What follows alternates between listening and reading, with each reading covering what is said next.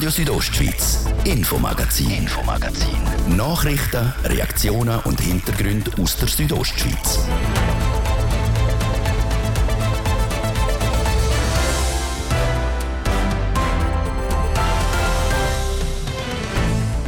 Im Infomagazin schauen wir zuerst, was der Grosse Rat heute debattiert hat. Das Kantonsparlament hat sich damit auseinandergesetzt, ob Ausländerinnen und Ausländer künftig abstimmen und wählen dürfen. Es gibt Menschen, die gerne mittun würden und nicht mittun dürfen. Für die hat sich dieses System nicht bewährt. So das Votum von SP-Fraktionspräsidentin Beatrice Baselca. Wir haben die Debatte verfolgt.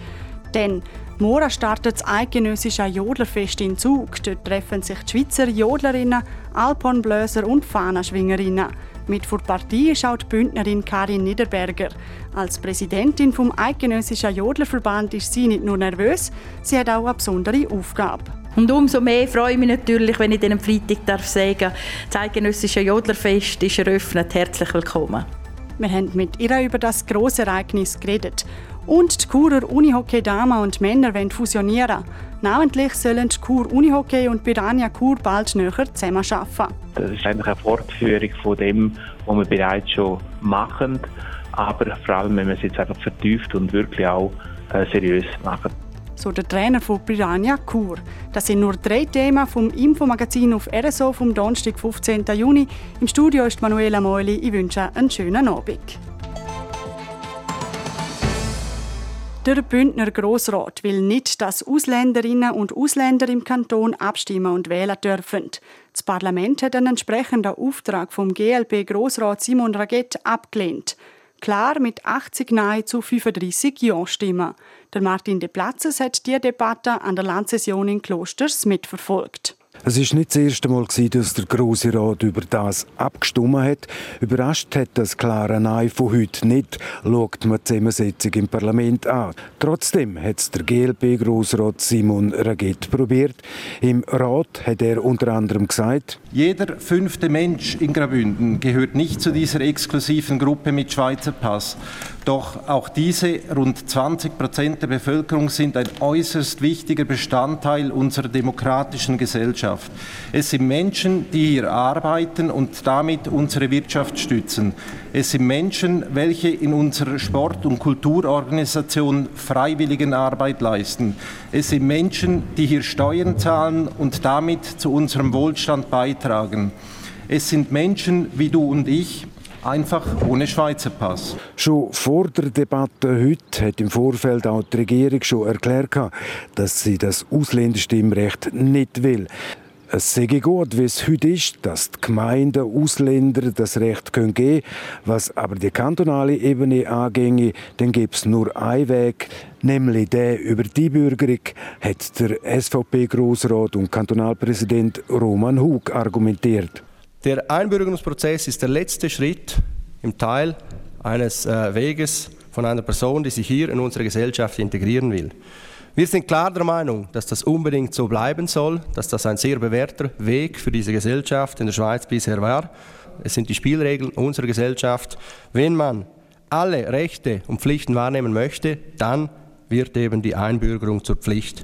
Auch die Mittepartei will an der Einbürgerung nicht rütteln. Wer will wählen und abstimmen, müsse der Weg über die Einbürgerung machen, so der Co-Fraktionspräsident der Reto Krameri. Wir sind auch überzeugt, dass die Einbürgerung oder die Erteilung des Stimm- und Wahlrechts am Ende eines, eines erfolgreichen Integrationsprozesses stehen muss und eben nicht am Anfang.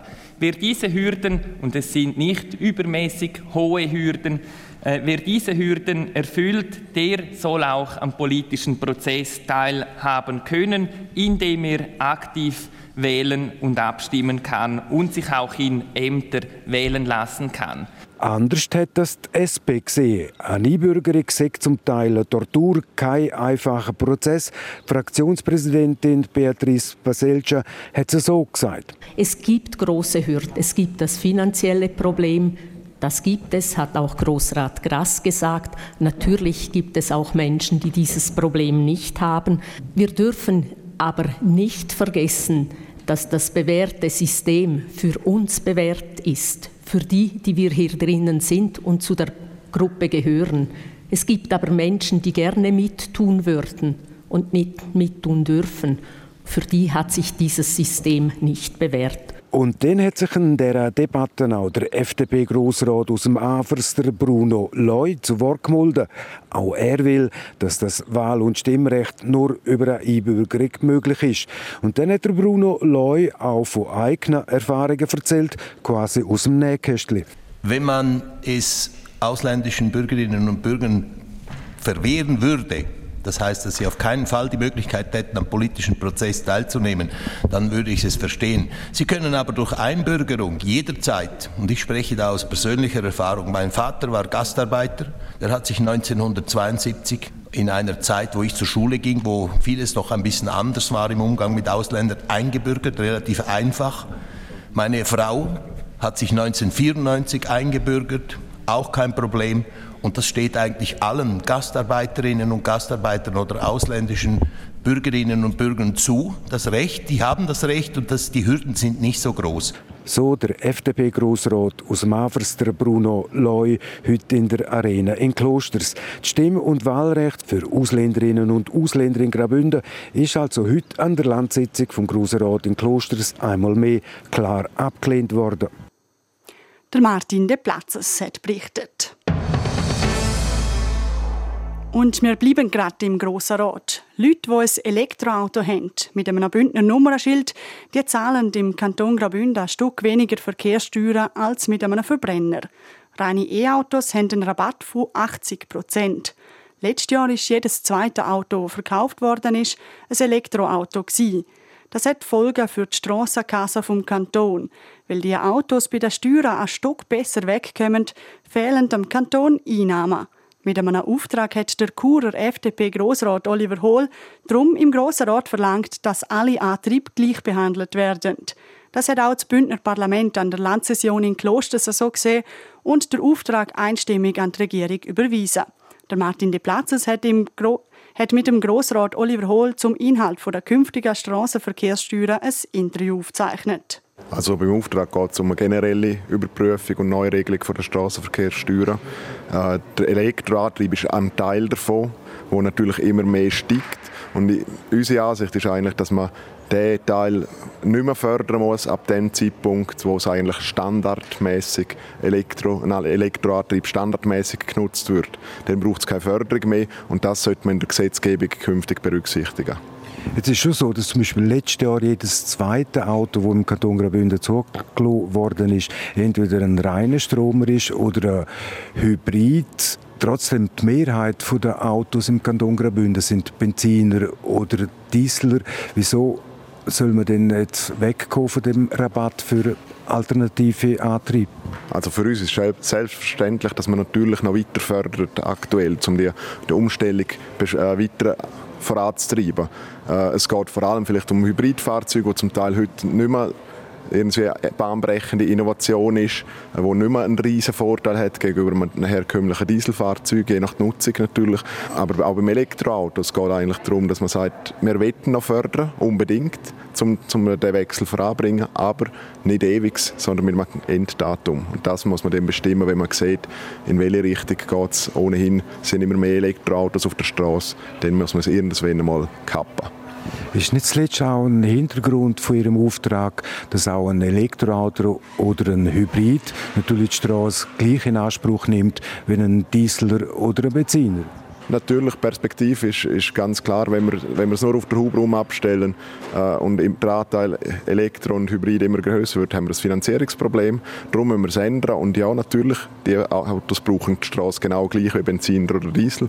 Und darum ist es so wichtig, dass man das Geschäft schnell an die Hand nimmt. Haben Sie auch mit Blick auf die Kasse vom Kanton Graubünden den Auftrag eingereicht, weil je mehr Rabatt gewährt werden, eben für E-Autos zum Beispiel, desto größer wird das Loch in der Bündner Staatskasse, beziehungsweise in dem konkreten Amt. Das ist so. Perspektivisch müssen wir es ganz klar so anschauen, dass wir, dass wir den Umbau brauchen, weil schon sprechen die Einnahmen weg. Momentan ist es zwar eher noch so, dass wir eigentlich zu viele Einnahmen haben. Wir haben ein Sondervermögen von 100 Millionen auf der hohen Kante nur für die Straße, wo wir nicht auszugehen können. Darum sagen wir natürlich auch, wenn es in eine Behandlung vom Geschäft geht, eigentlich müssen die Gebühren tendenziell sinken.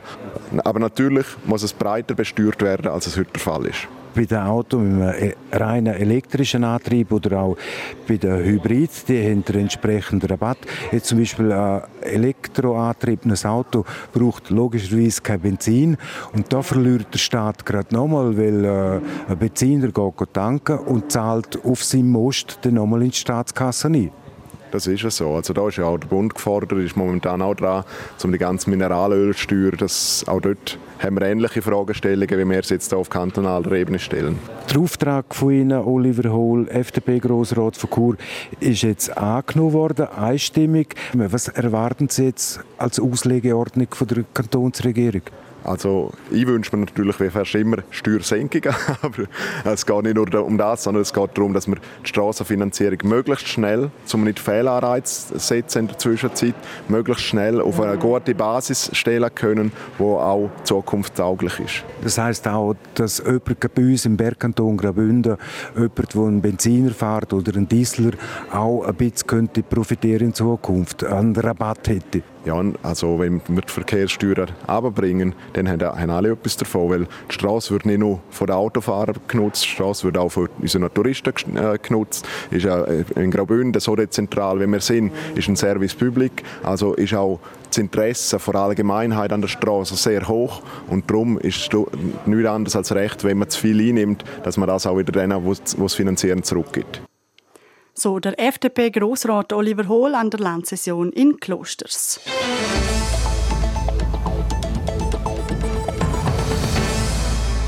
Ab morgen Freitag trifft sich die Schweizer Jodler, Elbler und Fahnaschwinger-Szene in Zug zum eidgenössischen Jodlerfest. Erwartet werden 10.000 aktive Jodlerinnen, Alphornblöser und Fahnaschwingerinnen. Dazu kommen etwa 150.000 Besucherinnen und Besucher. Mit denen die Malixerin Karin Niederberger. Sie ist Präsidentin vom Eidgenössischen Jodlerverband und Mitglied vom Organisationskomitee vom Eidgenössischen Jodlerfest. Adrian Kretli hat mit der Karin Niederberger über das Jodlerfest geredet und von ihr wissen, was für eine Bedeutung das Fest in der Jodlerwelt hat. So ein eidgenössisches Jodlerfest ist einfach so das Tüpfel für mich. Da muss man einfach mitmachen. Wir können uns ja auch qualifizieren. Bei uns jetzt im Nordostschweizerischen Jodlerverband, letztes Jahr in Appenzell zum Beispiel. Und nachher, wenn das gelingt und kannst dich qualifizieren für das Fest, dann ist das einfach super. Und wenn man so national kann ein Jodlerfest zusammen fest mit Haufen Besucherinnen und Besuchern, dann ist das ein wahnsinnig großer Höhepunkt von dem Jahr. Was bedeutet es als Zentralpräsidentin eigentlich von allen Jodlerinnen und Jodlern in der Schweiz, quasi vielleicht ein bisschen organisatorischer gesehen? Ja, organisatorisch gesehen haben wir natürlich nicht eine einfache Zeit. Wir haben das erste Mal aus den Kriegsjahren haben wir das eidgenössische Jodlerfest absägen. Das ist das in Basel. Sie tragen es zwar aus im 26, aber wir haben es hier absägen und wir haben sechs Jahre jetzt kein eidgenössisches.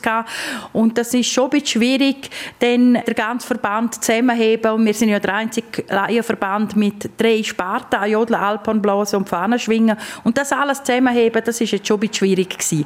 Und umso mehr freue ich mich natürlich, wenn ich am Freitag darf sagen das eidgenössische Jodlerfest ist eröffnet. Herzlich willkommen.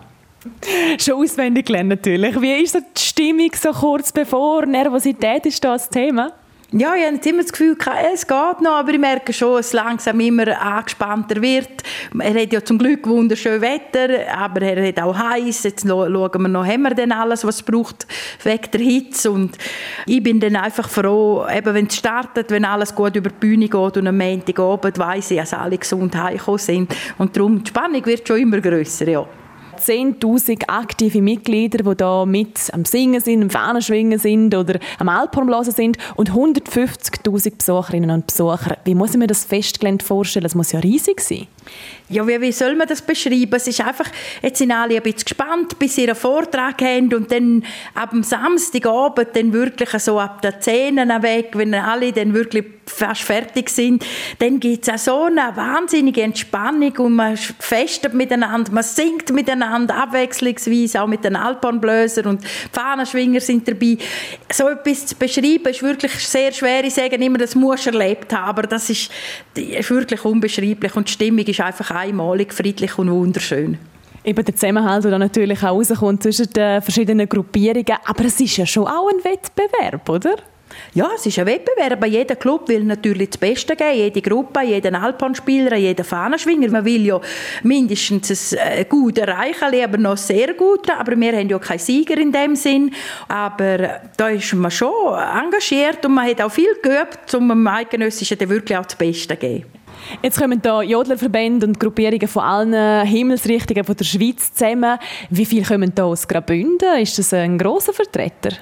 Ja, Graubünden ist ein großer Vertreter, auch in allen drei Sparten, auch wenn das nicht gradünsche Traditionen sind, aber sie haben sich sehr gut rausgemusert die letzten Jahre, wirklich von den Club kann man sagen, wir sind 16 Jodler-Club mit den Jungen zusammen in Graubünden, also so viel wie das ganze Entlebuch und unser ganzer Kanton stellt so viele Leute nebst den Haufen Alpanblöser und den Fahnenschwinger.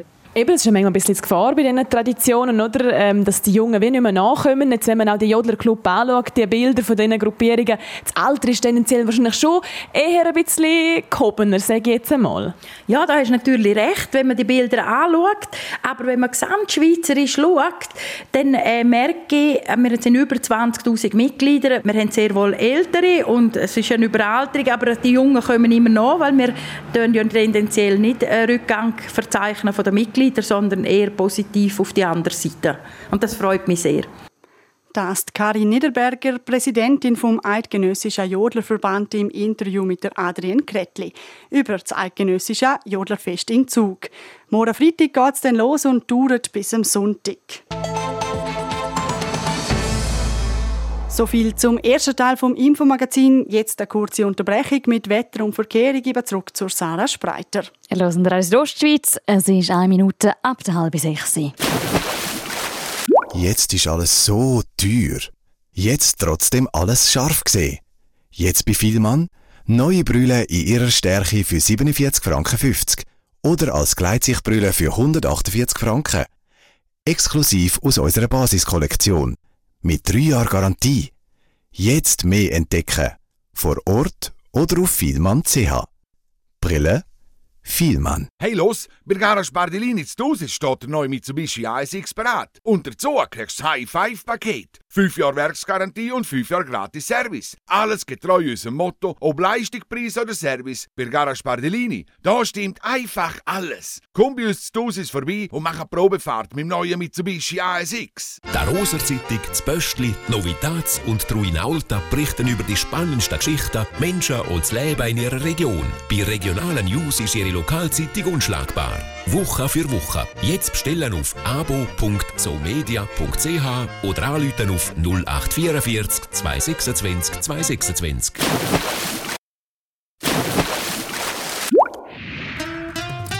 Wetter präsentiert von Röckle AG Vaduz. Vom rohen Brett bis zum Parkett. Alle Informationen unter röckle.li.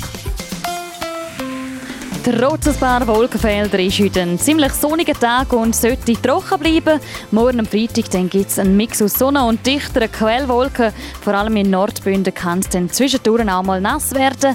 Morgen ist es maximal 16 Grad in Davos, 18 in Bergün und in Bad Ragaz wird es maximal warm. Mit 25 Grad und warm, das ist das Stichwort fürs Wochenende. Es ist meist sonnig und hochsommerlich warm. Am Samstag da wird es sogar maximal 28 Grad in der Südostschweiz und am Sonntag sogar bis zu 30 Grad. Verkehr. In Chur da spürt man langsam den Feierabendverkehr auf der Grabenstrasse sowie auf der Masanzerstrasse Stadt. Einwärts ist es ein bisschen am Stocken und Stauen und auch in Bever bis La Punt spürt man aktuell die Verkehrsbehinderungen wegen der Tour de Suisse. Da brauchen ein bisschen mehr Zeit und mit, mit einem Zeitverlust von bis zu 20 Minuten rechnen. Falls ihr unterwegs sind, weiterhin ganz eine gute Fahrt und kommen gut an eurem Ziel an.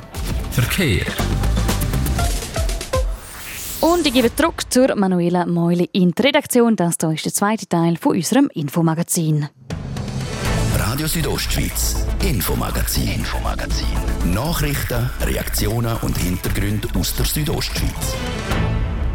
Wir sind zurück mit dem zweiten Teil vom Infomagazin und da dreht sich bei uns jetzt um eine der beliebtesten Hallensportarten im Kanton.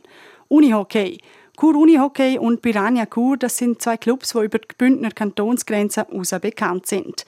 Beide haben das Schweizer Unihockey geprägt und jetzt wollen die beiden Clubs fusionieren.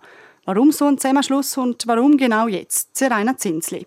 Aus zwei wird eins. Die beiden Unihockey-Vereine Piranha Chur und Chur Unihockey wollen sich zusammenschliessen und die Ressourcen bündeln. Weil gemeinsam sage wir stärker als allein, so der Präsident von Piranha Chur, der Stefan Capretz. Wir wollen uns verstärkt auf dem Platz Chur präsentieren können, auch gegenüber der gesamten Schweiz eigentlich, weil wir ein bisschen in der Randregion draussen sind und wir haben das Gefühl, dass wir miteinander das besser handeln und auch stärker gegenüber eben der Restschweiz auftreten aber auch vereinsintern soll die Fusion Vorteil bringen. Man will in der Nachwuchsarbeit und auch was das Sponsoring angeht, zusammenarbeiten und so auch hier Synergien nutzen. Ein Haufen Vorteile also und praktisch kein Nachteil, wenn Piranha Chur und Chur Unihockey fusionieren.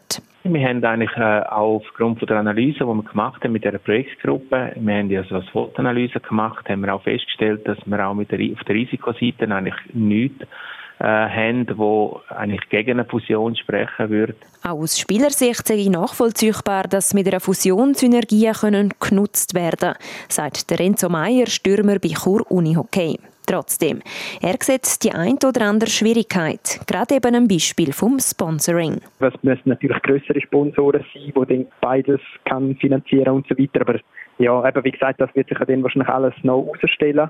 Aber ich glaube schon, dass das auch der Anspruch sein muss, dass man sicher in dieser ganzen Professionalität einen Schritt vorwärts machen kann. Wie das eine Fusion die Profispielerinnen und Spieler konkret wird betreffen, das ist noch ungewiss. Weil es sei ja auch noch nicht klar, in welchem Ausmaß das die Fusion schlussendlich vollzogen werde. Würde ein einziger neuer Club entstehen, dann würden die Spielerinnen und Spieler das mehr spüren, weil beide Clubs haben eine eigene Tradition. Und ich glaube auch, dass da dann wie von beiden Seiten gewisse Bereitschaft da sein muss, um auch von dem wegzukommen. Also ich glaube nicht, dass irgendwie eine Integration sagt, wenn das andere funktionieren will, weil halt gleich beide auch stolz sind auf ihre Geschichte und auf ihre Vergangenheit und dass dort sicher von beiden Seiten der Schritt gemacht werden muss. Grundsätzlich sind die Spieler aber offen für einen Zusammenschluss. Und auch bei den Mitgliedern sagt die Fusion an den Gemeinsversammlungen von beiden Clubs auf Zustimmung gestoßen. Warum aber genau jetzt so eine Fusion und nicht schon früher? Der Präsident von Piranha Chur, der Stefan Capretz, erklärt es so. Vielleicht auch ein bisschen aus der Entwicklung, die der Unihockeysport gesamtschweizerisch macht, dass der Richtung Professionalisierung geht. Und damit wir da nicht äh, abseits stehen, müssen wir uns auch zusammentun, damit wir genug stark sind und dass es für die Junioren auch einfacher ist, dass sie nicht wechseln plötzlich, wenn sie älter werden, dass Funktionäre in einem Verein drin sind. Ich meinte, das macht schon sehr viel Sinn. Der Sport sei mit den Jahren also immer professioneller geworden und da will ich mal mitheben. Ein weiterer Punkt hat dann aber der ausschlaggebende Anstoß gegeben, nämlich die Aussicht, dass beide Vereine die neue Sporthalle Fortuna an der Ringstrasse im 2025 werden beziehen. Das hat natürlich insofern auch einen gewissen Wert gehabt, weil man gesagt hat, wir wollen die nicht wieder das Gleiche machen wie in der Gewerbeschule. Wir haben verschiedene Banden, wir müssen verschiedene Banner aufhängen, wir haben Festwirtschaft Trend und so weiter. Wir haben auch gesagt, wir wollen aus dem raus, aus der neuen Halle, wo wir gemeinsam ja eigentlich dürfen bespielen, dass wir das eigentlich auch gemeinsam dann so mit einem Auftritt zusammen nutzen. Obwohl die Fusionspläne unumstritten sind, der effektive Zusammenschluss steht erst am Anfang. Es muss vorher noch vieles geklärt, analysiert und vorbereitet werden. Der Entscheid über die effektive Fusion die werde dann zu einem späteren Zeitpunkt getroffen. Das Ziel von beiden Vereinen ist es laut einer gemeinsamen Mitteilung, dass die Fusion zwischen dem Frauenverein Piranha Kur und dem Männerverein Kur Unihockey in etwa einem Jahr vollzogen ist. Und wir bleiben bei dieser Fusion. Unser Sportredaktor der Stefan Salzmann hat sich in der Vergangenheit viel mit dem Unihockey im Kanton beschäftigt. Für ihn ist die Nachricht, dass die zwei Clubs fusionieren wollen, nicht überraschend gekommen. Sirena Zinsli hat von ihm wissen, warum. Man hat also im Voraus gewusst, dass da gewisse Abklärungen schon laufen. Vor gut einem Jahr war es eigentlich auch so, dass man eigentlich hat die Fachhochschule Graubünden, respektive einen Sportmanagementkurs äh, angetreten ist für eine mögliche äh, Zusammenarbeit zwischen den beiden Clubs. Und die haben wirklich Möglichkeiten und äh, Lösungen erarbeitet und vorgeschlagen. Durch das hat sich nachher wirklich ein Team aus diesen beiden Clubs gebildet, die das weiterverfolgt haben. Und jetzt, wie wir wissen, ist es eben so, dass das nachher bei diesen beiden GVs quasi äh, durchgekommen ist, dass man das weiter verfolgen genau. Und es ist auch nicht überraschend aus dem Grund, wenn man sportlich nicht mehr so erfolgreich ist, und das ist bei Chur schon sehr lange der Fall, bei Piranha Chur in den letzten zwei, drei Jahren eben leider auch, dass man irgendetwas verändern will, dass man vielleicht irgendwie Ressourcen voneinander nutzen will, weil man ja sowieso schon vieles zusammen macht. Von dem her nicht überraschend, nein. Ja, und wir haben es vorher im Beitrag gehört, so eine Fusion hat vor allem Vorteil, wenig Nachteil. Warum ist man nicht schon früher auf die Idee gekommen, um diese Synergien besser zu nutzen? Ich glaube, man muss halt vor allem ein sehen, dass es doch immer noch eine sehr junge Sportart ist, das Unihockey. Da geht es also ein darum, dass man die Marke vom Club zuerst einmal so ein bisschen in der Öffentlichkeit bekannt macht. Und wie gesagt, wenn man äh, noch nicht viel länger als 30 Jahre als Club besteht, dann ist das vielleicht wie noch ein bisschen früh sozusagen. Und trotzdem, wenn man dann eben eine Fusion einmal ähm, in Angriff nehmen dann geht es ja zuerst mal darum, dass man äh, vielleicht äh, einfach mal enger zusammenarbeiten tut. Und das haben die beiden Clubs sicher gemacht. Sie teilen sich seit Jahren die, die gleiche Halle, sie teilen sich die Infrastruktur. Sie machen auch Events außerhalb vom, vom Unihockey-Sport zusammen, wenn es irgendwie ähm, äh, Fester in Chur oder so sind, dann sind sie zusammen äh, am Stand und, und organisieren das und so weiter. Von dem her, ich glaube, das ist einfach wie so ein der erste Schritt den es gebraucht hat. Und wo siehst du vielleicht auch ein bisschen Herausforderungen, weil es sind schließlich zwei Clubs, die doch auch lange Tradition haben und jeder hat seine eigene Geschichte. Also gibt es da vielleicht auch Schwierigkeiten? Ja, also ich glaube, ohne da irgendwie langjährige Mitglieder auf beiden Seiten ein bisschen zu nahe treten, aber das kennt man so ein bisschen. Dort ist man schon sehr gebunden an eigenen Verein. Ich habe das Gefühl, das ist vielleicht nicht immer ganz einfach. Ähm, ja, der eigene Club müssen aufgeben, die eigene Marke, Piranha Chur, Chur Unihockey, nicht mehr so im Namen nachher direkt zu haben, sondern eben fusioniert haben. Ich denke, das ist eine Herausforderung. Und dann auch die Frage, Vielleicht sind nicht beide Clubs finanziell gleich gut aufgestellt. Ähm, wenn jetzt der eine Club irgendwie finanziell besser aufgestellt ist, was kann der andere Club einbringen in so eine Fusion, damit es dann gleich auch aufgeht, dass man nicht irgendwie Nachteil hat, wenn man nachher fusioniert. Da müssen sicher auch ganz viele Gespräche stattfinden und irgendwie so ein, ein Verständnis dafür geschaffen werden, dass es eben auch zusammen kann funktionieren kann. Und die Clubs, die sind profimäßig ja keine Konkurrenz, weil Piranha Chur ist eine Frauenmannschaft und Chur Unihockey ist eine Männermannschaft. Wäre jetzt das anders, würde es dann gar keine Fusion geben? Ist hypothetisch. Ähm, die sportliche Konkurrenz spielt aber sicher eine Rolle, dass ähm, so etwas wird schwieriger sein. Also das sieht man am Beispiel Chur Unihockey und Alligator Malanz, wo seit Jahren näher beieinander sind ähm, geografisch und auch in der Liga, in der gleichen Liga spielen. Aber dort ist es wie so ein bisschen undenkbar, auch wenn es ein Bündner Unihockey würde gut tun, sage ich jetzt mal. Aber ähm, durch das, dass es eben sagt, äh, ist eine Frauenmannschaft und das andere ist eine Männermannschaft, das, das äh, macht schon einen grossen Unterschied. Und es ist gleich nicht ganz ähm, unmöglich, das hat ja auch die Fusion von 2004 gezeigt. Dort äh, sind aus zwei Männermannschaften aus der gleichen Stadt, aus Rot-Weiß Chur und aus Torpedo Chur ist Chur Unihockey entstanden. Auch dort hat man zuerst die Nase gerümpft und dann ist es gleich so weit gekommen. Ja, und Chur Unihockey gibt es jetzt seit 20 Jahren aus zwei verschiedenen Vereinen entstanden. Und wie es mit dieser Fusion weitergeht, wir bleiben für euch dran. Und jetzt bleibt es sportlich mit den Sportmeldungen vom Tag und es bleibt im Kanton Graubünden. Wir schauen auf die Tour de Suisse. Sport. Die fünfte Etappe vor Tour de Suisse hat heute durch verschiedene Regionen im Kanton Graubünden geführt. Vom Oberalpass über Disentis, Versam, Dusis und dann über den Albula-Pass auf La Punt. Bei dieser langen Bergstrecke hat der Schweizer Stefan Küng auch mitmischen das, obwohl er kein Bergfahrer ist. Er hat ein sehr offensives Rennen gezeigt und lang können vorne mitheben. Trotzdem ist das Rennen nicht ganz nach Plan gelaufen, wie er gegenüber SRF gesagt hat. Äh, ja, der Plan war eigentlich, dass nicht ich in der Spitzengruppe bin, sondern einer von unseren Bergfahrern. Äh, dann habe ich aber gesehen am Start, äh, dass eine große Gruppe geht und dann äh, bin ich mitgesprungen und dann sind wir weggefahren, irgendwie 30 Stück. Und dann äh, hat es mal noch ein bisschen aussortiert, aber da war eine große Gruppe und in Alberleine haben nachher Bein entschieden. Und äh, ja, heute war äh, eine richtige Bergetappe, gewesen, eben auch äh, wirklich in der Höhe. Und äh, von dem her ja, äh, ist kein Wunder, dass ich nicht mit den Besten mitfahren kann. Im Ziel angekommen ist er schlussendlich auf Rang 28 mit nur 5 Minuten 39 Rückstand. Gewonnen hat die fünfte Etappe der Spanier Juan Ayuso. Sport. Das ist es das Infomagazin auf RSO, das Wichtigste aus der Region und die ganze Sendung zum Nachlesen, die gibt es jederzeit online auf rso.ch oder auf allen gängigen Podcast-Plattformen. Ich wünsche weiterhin einen schönen Abend. Am Mikrofon war Manuela Meuli. Radio Südostschweiz, Infomagazin, Infomagazin. Nachrichten, Reaktionen und Hintergründe aus der Südostschweiz.